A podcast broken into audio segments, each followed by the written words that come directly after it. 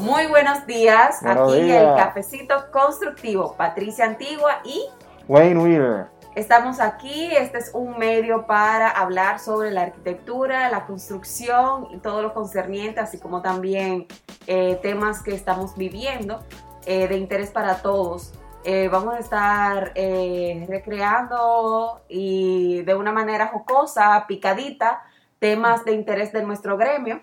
Eh, así que esperamos que nos sintonicen todos los lunes a las 7 de la mañana y nos pueden encontrar en Spotify, iTunes, Google Podcast, Podcast RD y YouTube. Si les gusta el contenido, favor suscribirse. Entonces, el día de hoy vamos a hablar sobre el fideicomiso. El fideicomiso eh, es un tema que entiendo yo es complejo, pero Pancho tiene bastante experiencia en el tema. Nosotros tenemos ya tres proyectos que hemos trabajado con ese, esa metodología, ese concepto, y él ya tiene el tema bastante diluido. Entonces, iniciando, vamos a ver, Pancho. Sí. ¿Qué es el fideicomiso? ¿Tú quieres decir algo? Sí, no, no sé si yo puedo arrancar, Patricia, porque solamente llevo un café y estoy esperando mi segundo. Ujú. Por y ahí creo, creo por que ahí es injusto para el público si yo no hago el cafecito constructivo sin mi cafecito. Señores, si nos escuchan tupidos, los dos estamos con mascarillas. Ustedes saben que estamos eh, atravesando la pandemia y nos estamos protegiendo todos. Sí, aquí estamos los dos presentes, entonces nosotros estamos todas las medidas, tomando todas las medidas y un protocolo eh, severo para cuidarnos tanto a nosotros como a ustedes y al resto del pueblo dominicano. Entonces, en lo que el café viene por allí, vamos a instruir en qué es el fideicomiso. Bueno, yo, yo sé que han escuchado mucho fideicomiso, eso, eso se creó hace como ocho años y es un, tema que hay que ampliar porque todo el mundo lo relaciona con lo que viene siendo eh, el ámbito del desarrollo inmobiliario.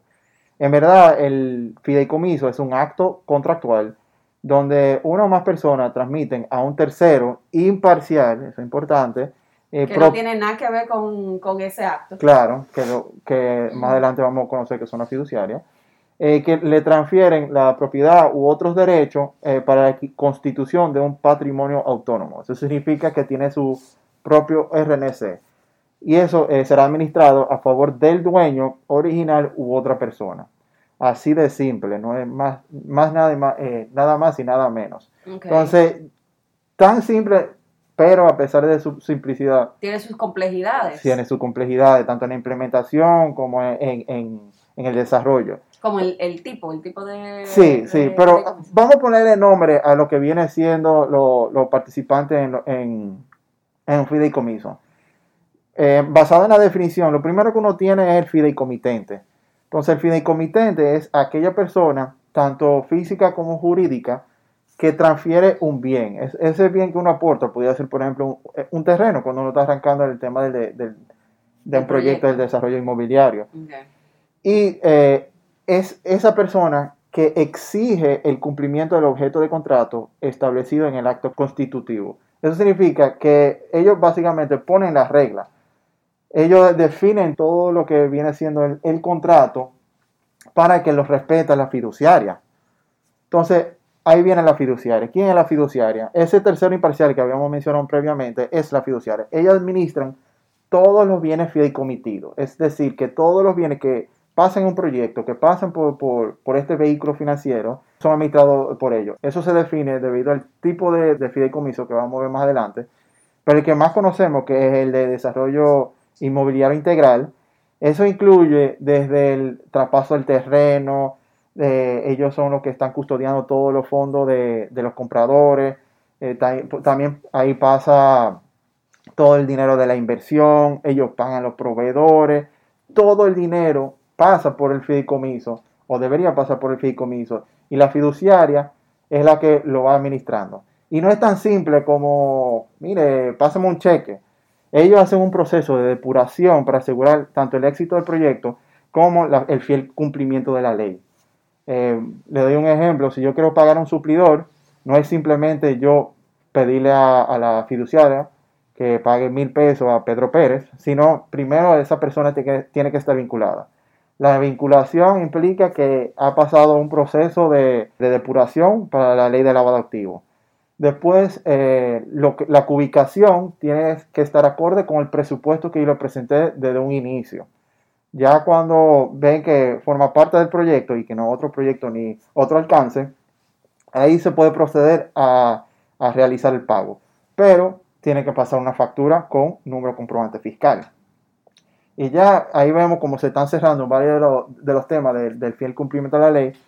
Pero eh, Pedro Pérez puede, asegurar, puede estar seguro de que él va a recibir su pago porque no lo estamos haciendo a través de fideicomiso. Eso es con respecto al, desarrollo inmobiliario integral que vamos a ver más adelante. Por último, tenemos al beneficiario, que también lo conoce como fideicomisario, dependiendo de la dinámica del, del fideicomiso, y es la persona física o nuevamente jurídica que recibe el beneficio del fideicomiso.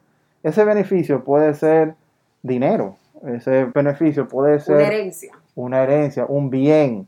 No necesariamente tiene que ser lo que nosotros conocemos como lo, lo, que, los beneficios de un proyecto per se. Puede ser simplemente el traspaso de, un inmueble, de un, incluso hasta un dinero. Y por eso eso nos lleva a los tipos de, de fideicomiso.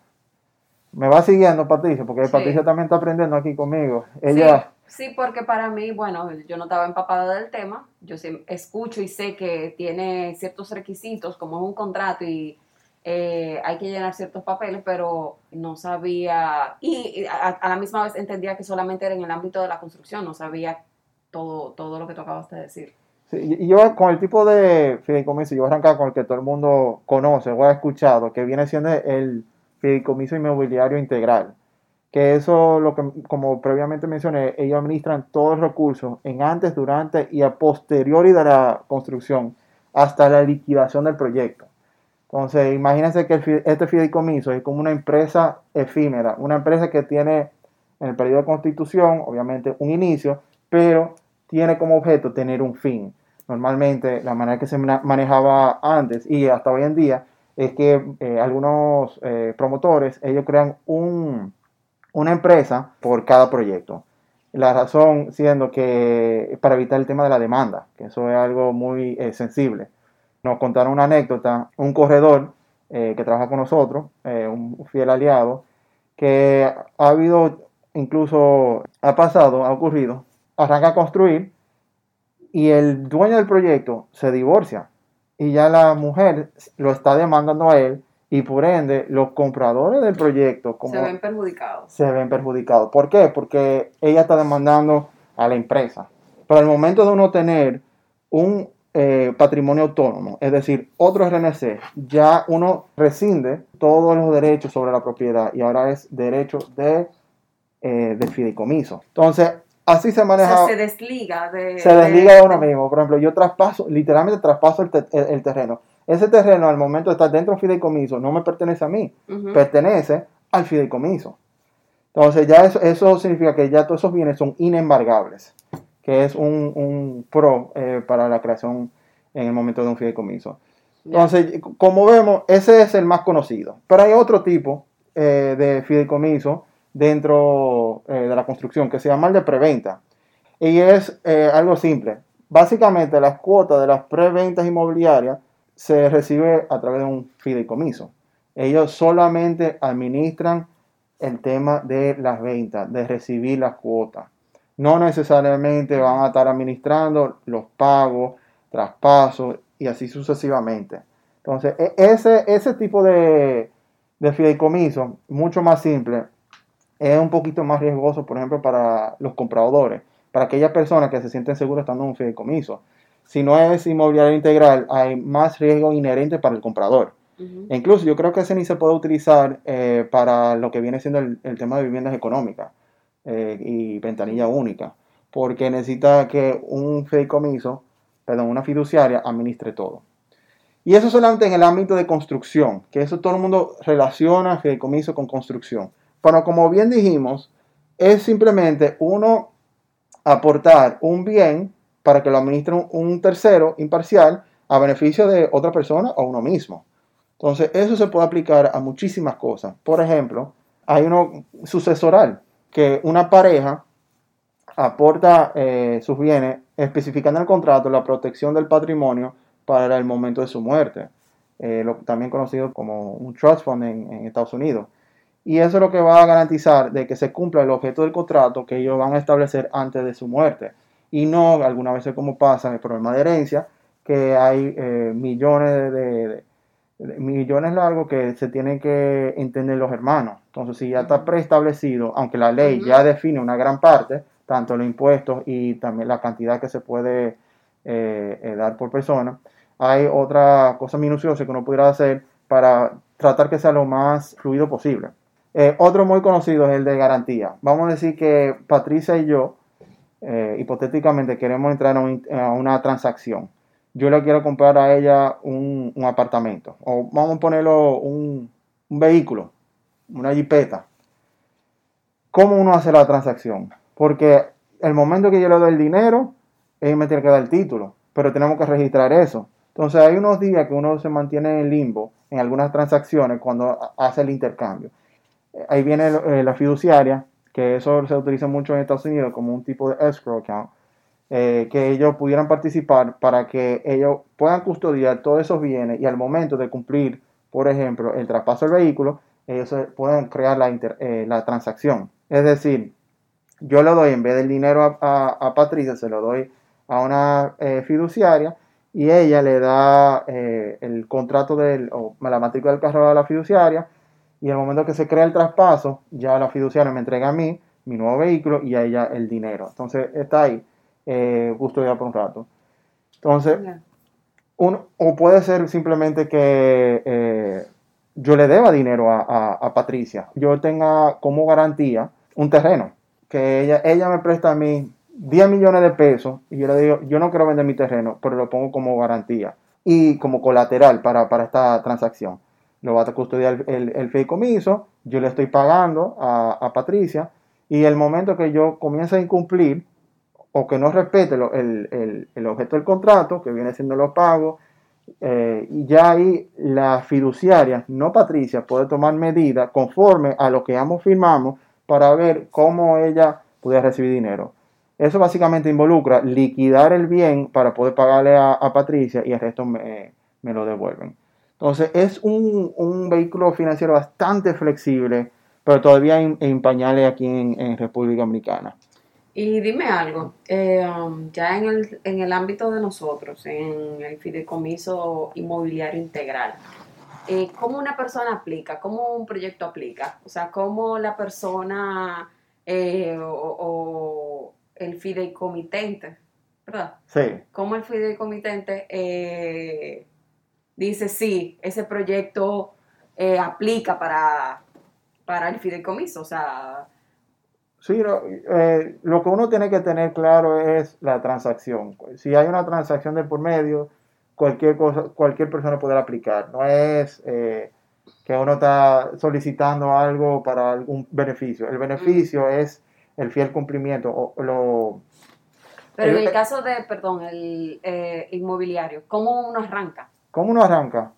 Bueno, como uno siempre arranca, uno arranca con un terreno. Okay ya cuando uno tiene el terreno eh, y tiene una idea del diseño, puede ser incluso a, temprana etapa, antes del, conceptual, simplemente una idea. Como hablamos, perdón, en el episodio pasado eh, de las viviendas económicas, que va amarrado también de este tema, que dijimos que se hace una evaluación financiera y una evaluación arquitectónica. Correcto. ya ahí, a, partir de ahí uno puede estar hablando con, con el fideicomiso. Y el fideicomiso, lo que va a hacer, como todo, va a cotizar. Y ahí uno comienza a negociar para ver los términos. Eh, lo que vemos mucho es que ellos cobran un por ciento eh, del, valor eh, del patrimonio fideicomitido. Entonces, estamos hablando en términos generales, mayormente venta. si, el, si el proyecto de 5 millones de dólares en venta, ellos se van a quedar alrededor con un por ciento. Depende del tamaño, puede ser más, puede ser menos. Eh, además de eso, ellos van a cobrar eh, por la administración previa a la construcción, que eso se puede negociar. Y eh, durante la construcción va a cobrar una mensualidad que pudiera amortizar el costo del, del 1%. También hay un costo adicional para la estructuración del fideicomiso que pudiera ser eh, 3 mil, 4 mil dólares eh, dependiendo del proyecto, algunas veces en dólares, algunas veces en, en pesos. Entonces eso es lo que van a cotizar y uno se tiene que poner de acuerdo. Ya el momento que uno quiere eh, arrancar el proceso, eh, que ya escoge a la fiduciaria, ahí va a pedir un sinnúmero de, de documentos. Que, la verdad, De requisitos. Sí, no, de docu- más, más allá de, de requisitos, de documentos.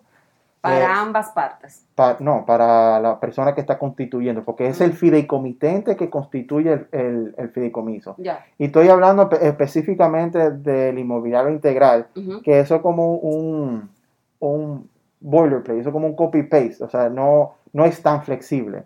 Porque eh, eh, hablando en el ámbito de, de vivienda económica, uno tiene que hacer eso para poder aplicar bono vivienda, para poder ser una vivienda calificada como vivienda de, de- de bajo costo. Entonces, en el inmobiliario integral van a pedir que una serie de documentos para poder constituir el fideicomiso.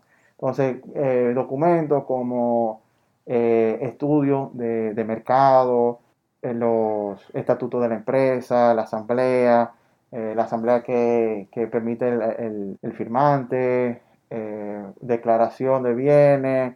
Y, si es americano, también hay que llenar eh, todo lo que pide el, el- FATCA. Entonces, eso es por la constitución. Ellos tienen que hacer como un pequeño estudio para ver si, si tiene sentido nuestro modelo financiero. Y también ya en ese entonces están pidiendo para la firma eh, un conceptual, algo un poquito más fino. Y yo diría quizás hasta un anteproyecto, que viene siendo el término de, de diseño. Cuando se constituye a tener un RNC, ya eso es otro tiempo, que pudiera tomar de un mes a hasta seis meses. A nosotros no ha pasado, porque eso no, cae, eso, eso no es responsabilidad de, de la fiduciaria. Ellos simplemente lo llevan a la Cámara de Comercio solicitando, solicitando el RNC. Tuvimos uno que duró cinco meses y era porque era Navidad, campaña política, que eso fue reciente. Entonces dicen que debe responder creo que dentro de dos meses. Y sin RNC uno no puede arrancar eh, nada. O sea, con el RNC ahí yo abro la cuenta bancaria, con la cuenta bancaria puedo comenzar a custodiar los fondos de eh, los compradores. Ujú. Ahí es que, que- que se tranca un poquito el juego. Entonces, la clave, eh, la ruta crítica, mejor dicho, en el término de, del fideicomiso, viene siendo la obtención del RNC. Ya. Entonces, eh, ¿qué, qué- específicamente el, el- el fideicomiso inmobiliario integral? Hay una parte que no mencioné en el episodio pasado que, que quería mencionar, eh, lo dejé para ahora, que se llama, eh, que es el punto de equilibrio. El punto de equilibrio para un fideicomiso no es obligatorio. ¿Qué Eh, es el punto de equilibrio? Eh, el, pu- el punto de equilibrio eh, es, eh, se basa en tres partes, técnico, financiero y legal. El técnico básicamente es tener la licencia de construcción, algunas veces permiten el, el- el inicio de obra, pero normalmente la, la licencia, y también una póliza de seguro para uno poder iniciar la construcción. Es también financiero, es obtener 50% de ventas, al igual que la aprobación de un préstamo interino. Y el legal es básicamente la transferencia de inmueble al fideicomiso y con respecto a, a vivienda de, bajo costo, también la certificación del INVI. Entonces, para yo poder tener acceso a los fondos de los compradores, yo necesito alcanzar el punto de equilibrio. Y eso es la clave para proteger la inversión o proteger los bienes en general, porque la inversión no es solamente el dinero que yo pongo, ni solamente de los compradores, pero también de los proveedores. Todo el mundo está invirtiendo en este proyecto hasta cierto punto de vista. Entonces es como una meta que te ponen, o sea, tú tienes que tener, llegar hasta ese, vamos a decir, 50% de, del proyecto, del desarrollo del proyecto, del análisis del proyecto, para ya decir que tú estás con un pie adentro, por así decirlo. Sí, o sea, no, para tener acceso a fondos, porque uno necesita dinero para construir. O- o ¿Cómo se, ¿Cómo se estila aquí en República Dominicana? Que uno utiliza el dinero del inicial para poder financiar la construcción. En otros países no, no es así. Eh, y para disminuir la cantidad que uno coge prestado para poder aumentar el retorno de inversión. Entonces, al, a ellos ponen un punto de equilibrio, ellos lo que están asegura- a- tratando de asegurar el éxito de, de- del proyecto. Y ojo, de que eso del punto de equilibrio también lo pide el, el préstamo interino. Un dato interesante es que cuando yo estoy firmando un contrato de fideicomiso y también un contrato de, de, de opción o compra-venta, yo tengo que poner las terminaciones. y el, el comprador está en su derecho de exigir eso. O sea, no es que lo estoy haciendo al azar. Si yo digo que voy a poner mármol en un proyecto y no lo pongo, ahí yo tengo un problema. Claro. Y, y la fiduciaria no se va a poner de mi lado, se va a poner del lado, Del lado de... de lo que dice el contrato de fideicomiso que protege en esta, en esta instancia, protege al, al comprador. al comprador. O sea, eso es algo muy importante y, y con lo que los clientes, imagino, tú me dirás tu respuesta desde que ustedes empezaron a usar fideicomisos, que la gente se siente, me imagino, mucho más segura, mucho más tranquila, porque Sí. tú vas a donde un banco a entregarle tu dinero, no es lo mismo que vayan a donde una persona tercera a, a entregarle su dinero. No, claro. E- e incluso hay, hay personas que, que no me compran si no tengo el fideicomiso constituido. Pues hay un periodo de tiempo que, como le había mencionado, puede ser mucho tiempo para no tener RNC, para poder abrir la cuenta bancaria. Y algunas veces se paran y me dicen, yo no te vuelvo a pagar un peso hasta que no sea en la cuenta del fideicomiso por, por esa desconfianza. Y está en su derecho y se entiende perfectamente. Claro. Pero eh, la- ha, ha evolucionado bastante, porque cuando arrancamos con nuestro primer fideicomiso hace tres años, mucha gente no sabía. Y lo que decían, bueno, vivienda, bueno, vivienda, que eso está vinculado con el tema de, de, de fideicomiso. Necesitas Sí. hacer, un fideicomiso, calificar como vivienda económica y después poder solicitar el bono El bono vivienda. vivienda. Exactamente. Bueno, y yo entiendo que todos los proyectos deben de acogerse a, a la medida de... ¿Qué tú opinas de eso?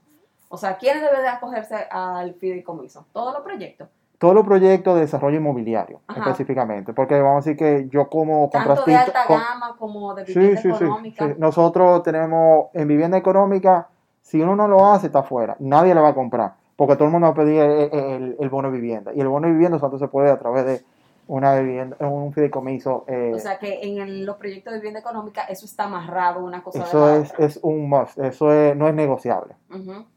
Ahora, de alta gama, estamos viendo más y más. Nosotros decidimos eh, hacer un fideicomiso en un proyecto de nosotros que está en Serrayes, eh, con el objetivo de simplificar las cosas, porque es verdad que es una herramienta muy poderosa el fideicomiso.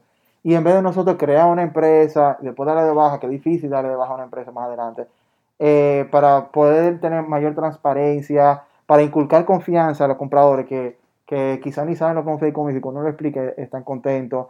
Eh, la verdad, eh, para nosotros fue una solución excelente. El mayor beneficio para los promotores hacer un fideicomiso es que hay un impuesto único del 10%, que es bastante justo. O sea, ¿cómo se estilaba antes? Y alguna vez hasta hoy en día, hay un doble contrato.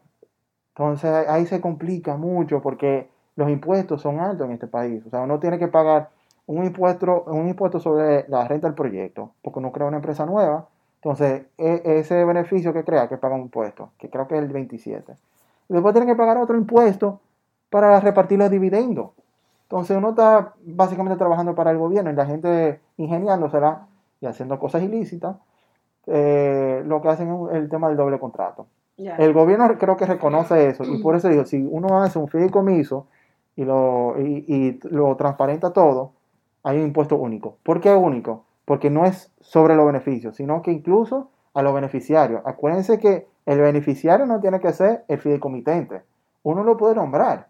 Y en el mismo contrato de fideicomiso, yo puedo poner que mi empresa, uh, Bold Construction, eh, es el fideicomitente y el beneficiario soy yo y mi socio. O sea, es, que es, así de, versátil, de flexible.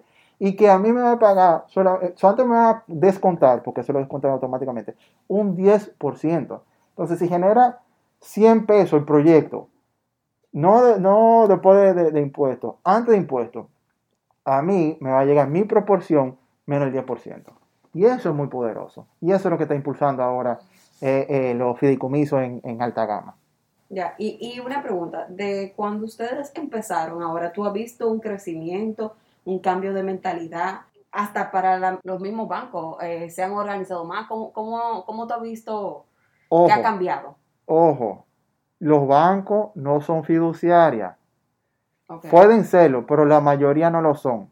Porque al momento de hacer, de solicitar un préstamo interino, uno no puede ser juez y parte. Es decir, uno no puede ser fiduciario y después a la misma vez acreedor. Ah, ya.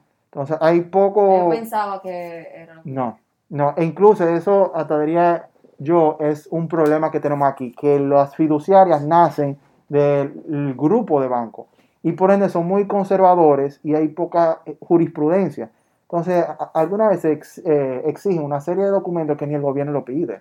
Y, ahí se complica un poco. Pero es porque todavía estamos en pañales con el tema de fideicomiso y estamos evolucionando y vamos hacia la, la dirección correcta. Entonces, la mayoría de los bancos no son fiduciarias. Hay muy pocas. Pero dentro del grupo sí tienen otra empresa, o sea, dígase, otra RNC, una empresa, otra institución, que sí tiene, eh, eh, sí es una fiduciaria. Bueno, yo, pues espero que no lo complique más, que lo hice de la manera más simple. Sí, la verdad, les pido, si ustedes no entienden algún tema o quieren que yo o profundice. Tienen dudas, quieren que la aclaremos. Sí, mándennos un email a elcafecitoconstructivo.gmail.com Y si no puedo responderle por eh, en el aire, por el podcast, yo le puedo responder fácilmente eh, eh, por email aquí en conjunto sí, con. Pero vamos a hacer también un episodio en el que vamos a responder todas sus preguntas. Pues tachen eso, lo que diga Patricia que ella bueno, muchas gracias por estar aquí. Ha sido muy instructivo y muy educativo. Espero que les haya gustado y que nos sigan escuchando. Eh, aquí el cafecito constructivo, Patricia Antigua, Pancho, Wayne Wheeler. Eh, se despiden de ustedes. Bye, muchas gracias. Nos vemos la semana que viene. Chao.